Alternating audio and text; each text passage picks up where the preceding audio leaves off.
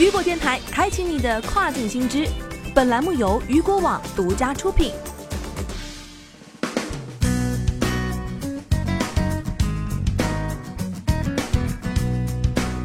好了，大家好，欢迎大家收听跨境风云。接下来的这个时间段将带大家一起来了解一下，印度将与美国签署贸易协定或放宽亚马逊、沃尔玛等相关的电商法规。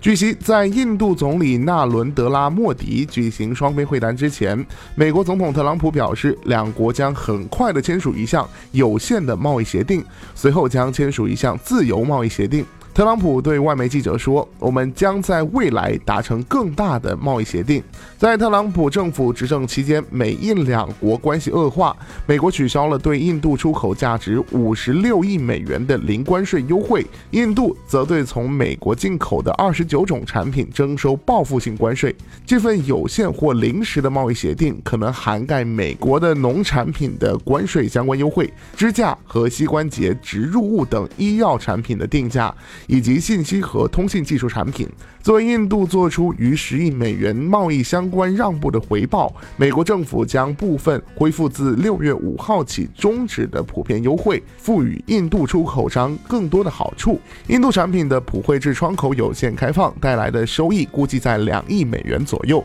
印度还可以为葡萄和石榴等农产品获得额外的市场准入。一名华盛顿的贸易分析师表示，美国已经向印度提出了一长串的要求，要求其在。未来两个月内解决。另外，特朗普可能于十一月访问新德里。印度必须解决美国的担忧，包括医疗设备的定价、药品的知识产权规定的执行、放宽涉及亚马逊和沃尔玛的重要电子商务和数字贸易的印度法律，以及各种卫生的植物检疫措施。一位南美的贸易分析师称，即使美国受条约约束，要根据国际贸易规则恢复普惠制优惠，华盛顿还是通过打开印度大量补贴的美国农产品和奶制品市场，成功的从新德里获得了巨额的价格。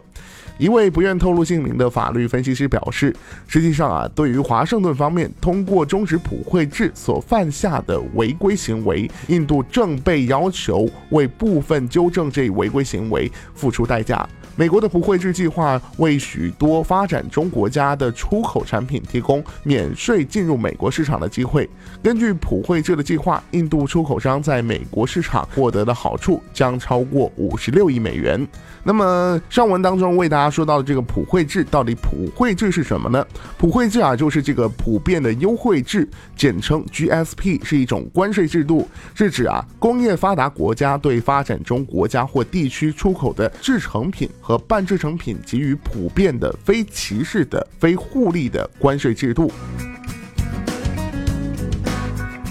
好了，聚焦大事件，解读新爆点。以上就是这个时段雨果电台为您推送到最新一期的跨境风云。想要了解更多跨境电商资讯，您还可以持续关注雨果 App 推送的最新消息。我是大熊，我们下个时段见，拜拜。